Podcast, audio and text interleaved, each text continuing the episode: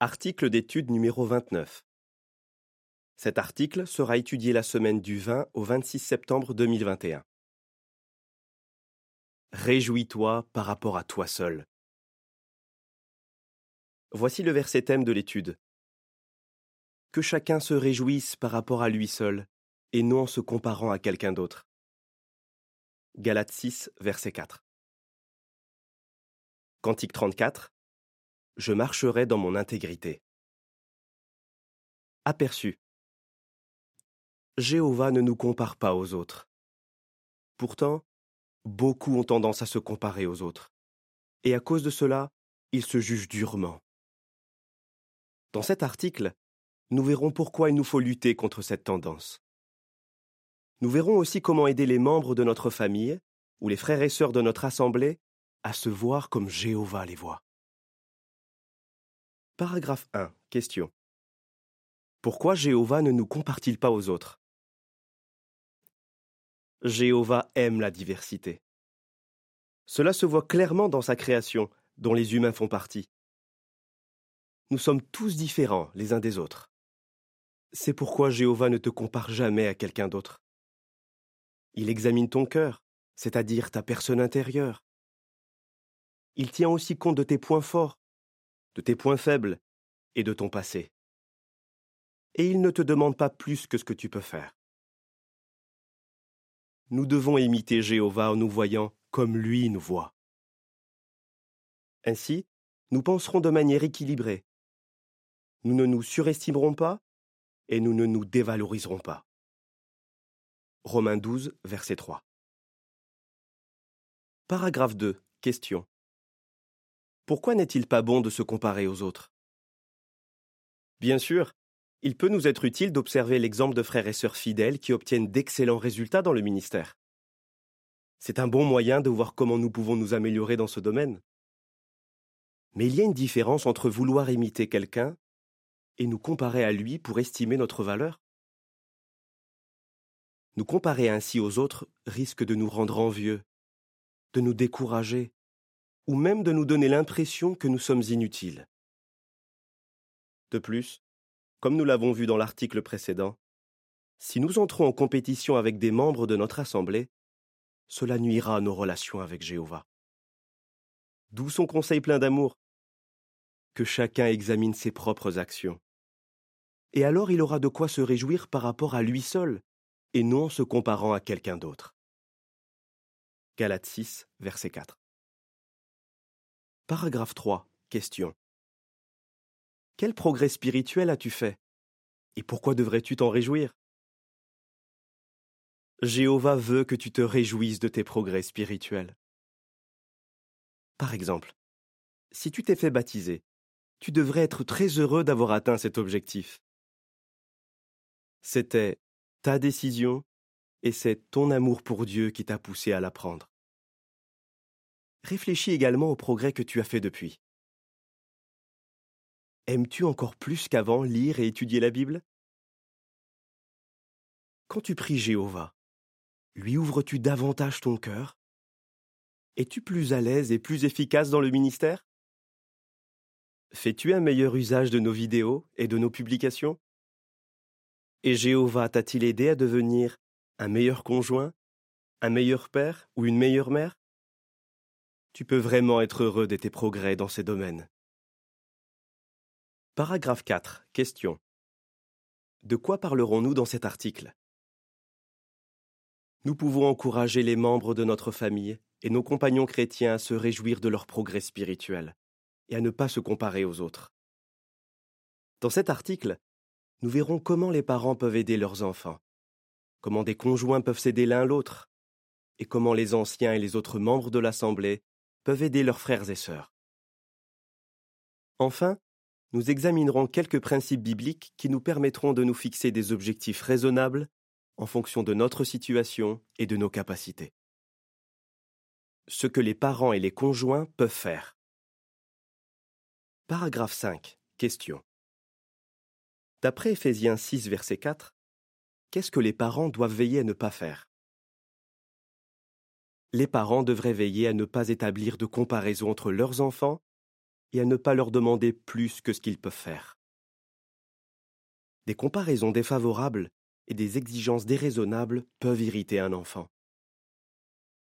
Nous lisons en Éphésiens 6, verset 4 Père, n'irritez pas vos enfants, mais continuez à les élever conformément aux principes et aux avertissements de Jéhovah.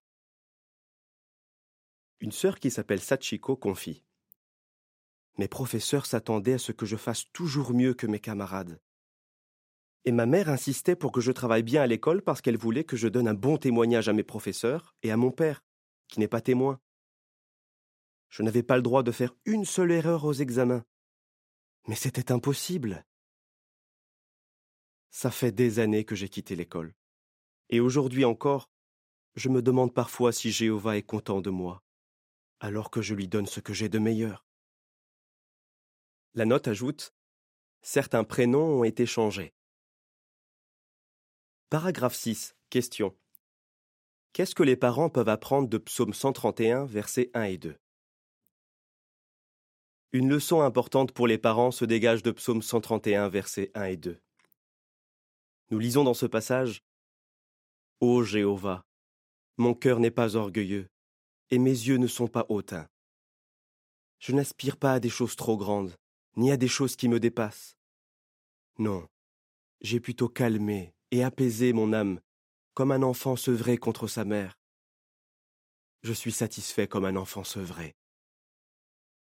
Dans ces versets, le roi David a dit qu'il n'aspirait pas à des choses trop grandes, ni à des choses qui le dépassaient.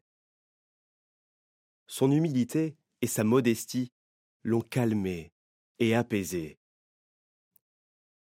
Qu'est-ce que les parents peuvent apprendre de ces paroles de David?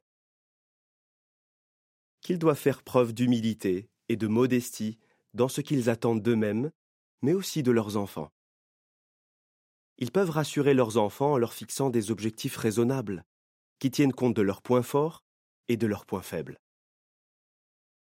Une sœur qui s'appelle Marina se souvient. Ma mère ne me comparait jamais avec mes trois frères ou avec d'autres enfants.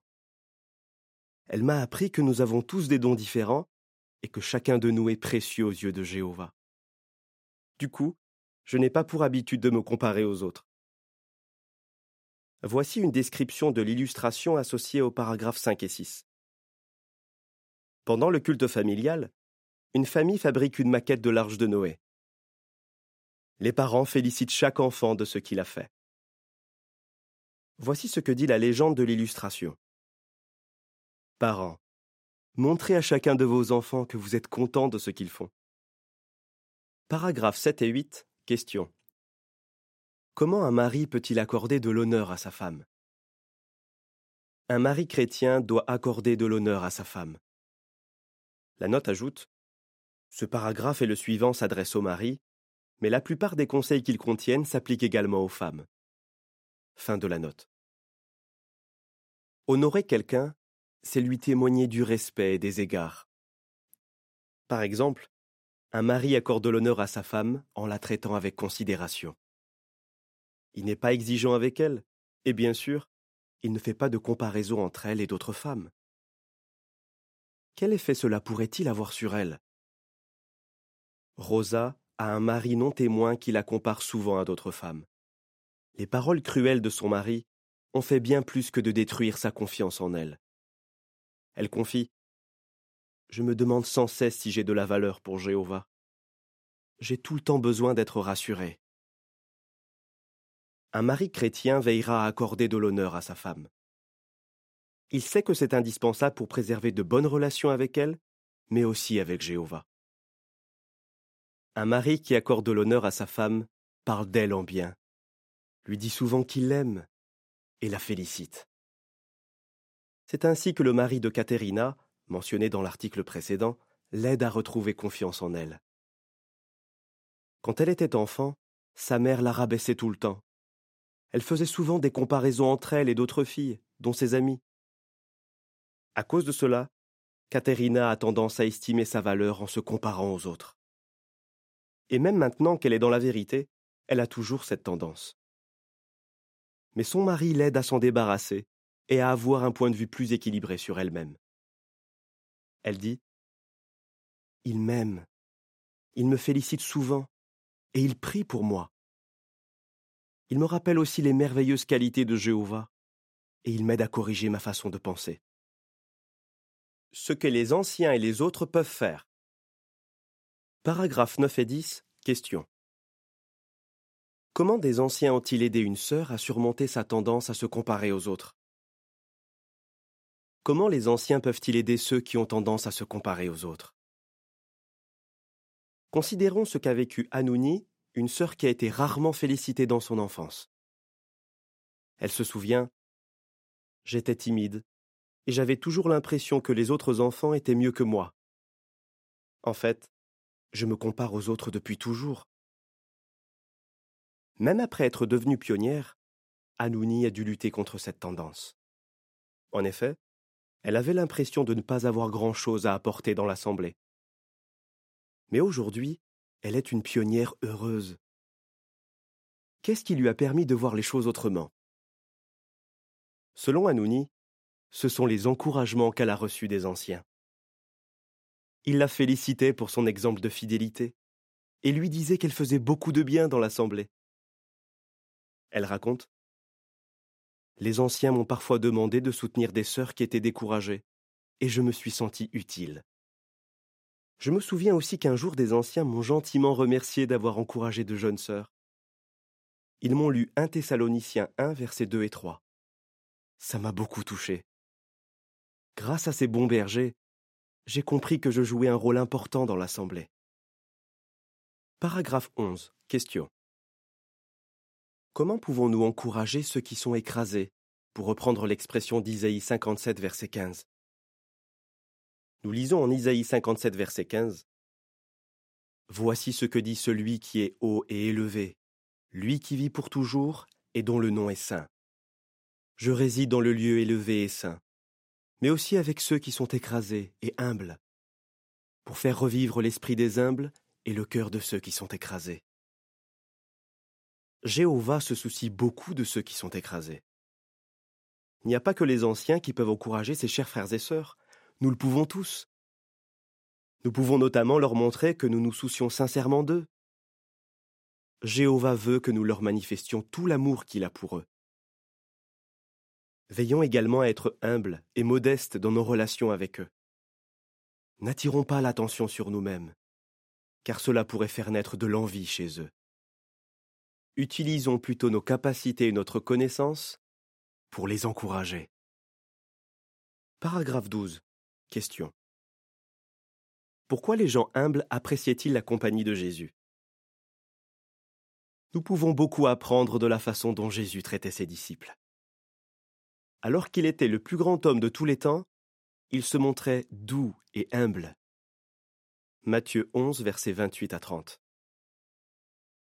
Il ne cherchait pas à impressionner les autres par son intelligence hors du commun et son immense connaissance. Quand il enseignait, il utilisait un langage simple et des comparaisons captivantes qui touchaient le cœur des gens humbles. Contrairement aux chefs religieux qui étaient orgueilleux, Jésus ne faisait jamais sentir aux autres qu'ils avaient peu de valeur aux yeux de Dieu. Il traitait les gens ordinaires avec respect. Voici ce que dit la légende de l'illustration de couverture. Les disciples de Jésus appréciaient sa compagnie, parce qu'il ne leur faisait jamais sentir qu'il était supérieur à eux. Jésus aimait passer du temps avec ses amis. Paragraphe 13. Question. Comment Jésus manifestait-il de la bonté et de l'amour à ses disciples? Jésus manifestait de la bonté et de l'amour à ses disciples.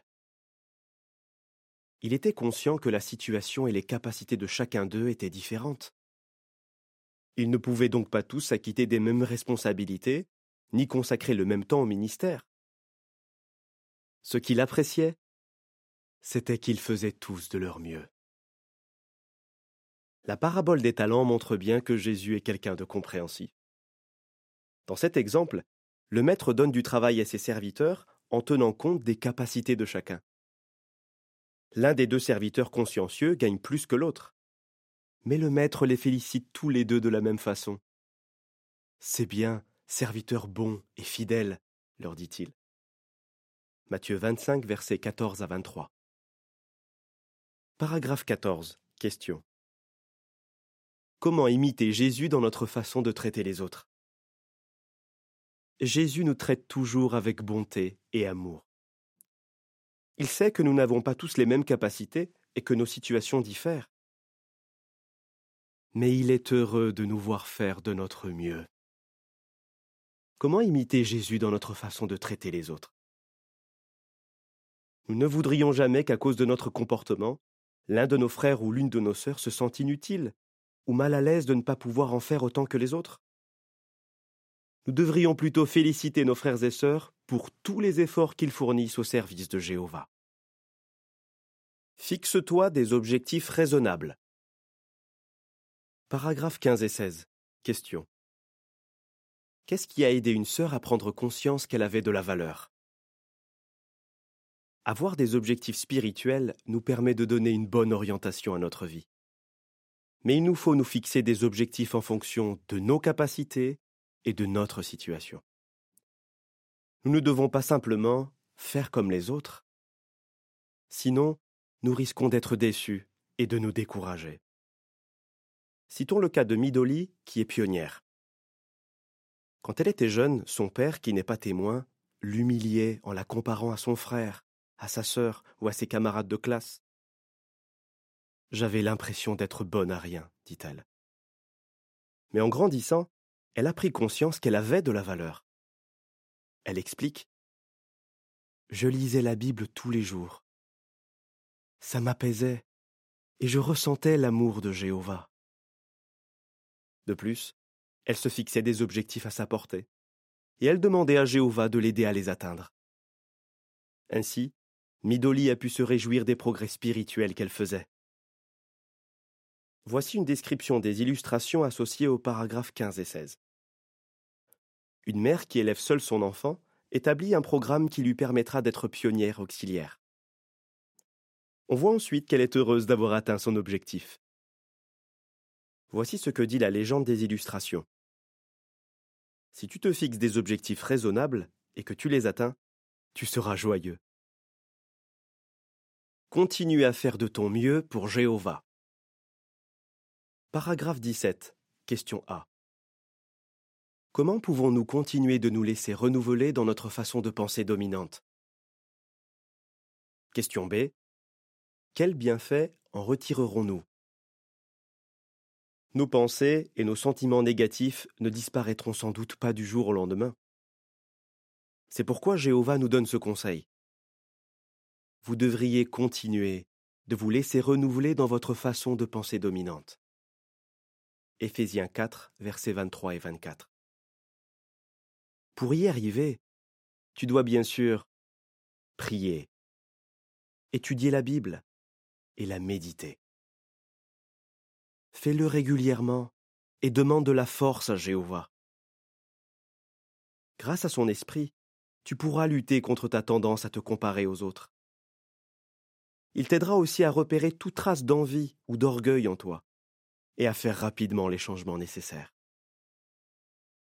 Paragraphe 18. Question. Quel réconfort nous apporte 2 Chroniques 6, versets 29 et 30 Nous lisons en 2 Chroniques 6, versets 29 et 30. Quelle que soit la prière, quelle que soit la supplication que fera n'importe quel homme, ou tout ton peuple Israël, car chacun connaît sa détresse et sa douleur, quand ils lèveront les mains vers cette maison, s'il te plaît, entends depuis le ciel, le lieu où tu habites, et pardonne. Traite chacun selon toutes ses façons d'agir, car tu connais le cœur de chacun. Toi seul connais réellement le cœur des humains. Jéhovah connaît notre cœur. Il connaît aussi nos combats. Il sait que nous luttons contre l'esprit du monde et contre nos imperfections. Et quand il voit tous les efforts que nous déployons, son amour pour nous grandit. Paragraphe 19. Question. Quelle comparaison Jéhovah utilise-t-il pour nous montrer ce qu'il ressent pour nous? Pour nous montrer ce qu'il ressent pour nous, Jéhovah prend pour exemple la relation qui unit une mère à son bébé. Isaïe 49, verset 15. Considérons le témoignage d'une sœur qui s'appelle Rachel. Elle a écrit Ma fille Stéphanie est née prématurément. Quand je l'ai vue, elle m'a semblé si vulnérable. Le premier mois, elle était en couveuse, mais les médecins m'ont permis de venir tous les jours la prendre dans mes bras. Ces moments de tendresse nous ont permis de créer une relation très étroite. Elle a maintenant six ans et elle est plus petite que les autres enfants de son âge. Mais elle s'est vraiment battue pour vivre. Je l'aime tellement. Elle m'apporte énormément de joie. Comme c'est rassurant de savoir que Jéhovah éprouve un amour aussi fort pour nous, quand il nous voit lutter de toutes nos forces pour le servir. Paragraphe 20. Question. Quelle raison avons-nous de nous réjouir? Nous sommes tous différents. Et Jéhovah nous accueille dans sa famille parce que nous sommes tous précieux à ses yeux. Il ne t'a pas attiré à lui parce que tu étais meilleur que les autres, mais parce que tu étais humble et disposé à te laisser enseigner et à changer. Sois sûr qu'il est heureux de te voir donner tout ce que tu peux à son service. Ton endurance et ta fidélité montrent que tu as un cœur beau et bon. Luc 8, verset 15. Continue donc de faire de ton mieux pour Jéhovah. Tu auras alors de bonnes raisons de te réjouir par rapport à toi seul. Que répondrais-tu? Comment les parents peuvent-ils aider leurs enfants à se réjouir de leur progrès spirituel? Comment les anciens peuvent-ils aider leurs frères et sœurs à se sentir aimés et utiles? Pourquoi pouvons-nous nous réjouir quand nous faisons de notre mieux pour Jéhovah? Cantique 38 Jéhovah te rendra fort. Fin de l'article.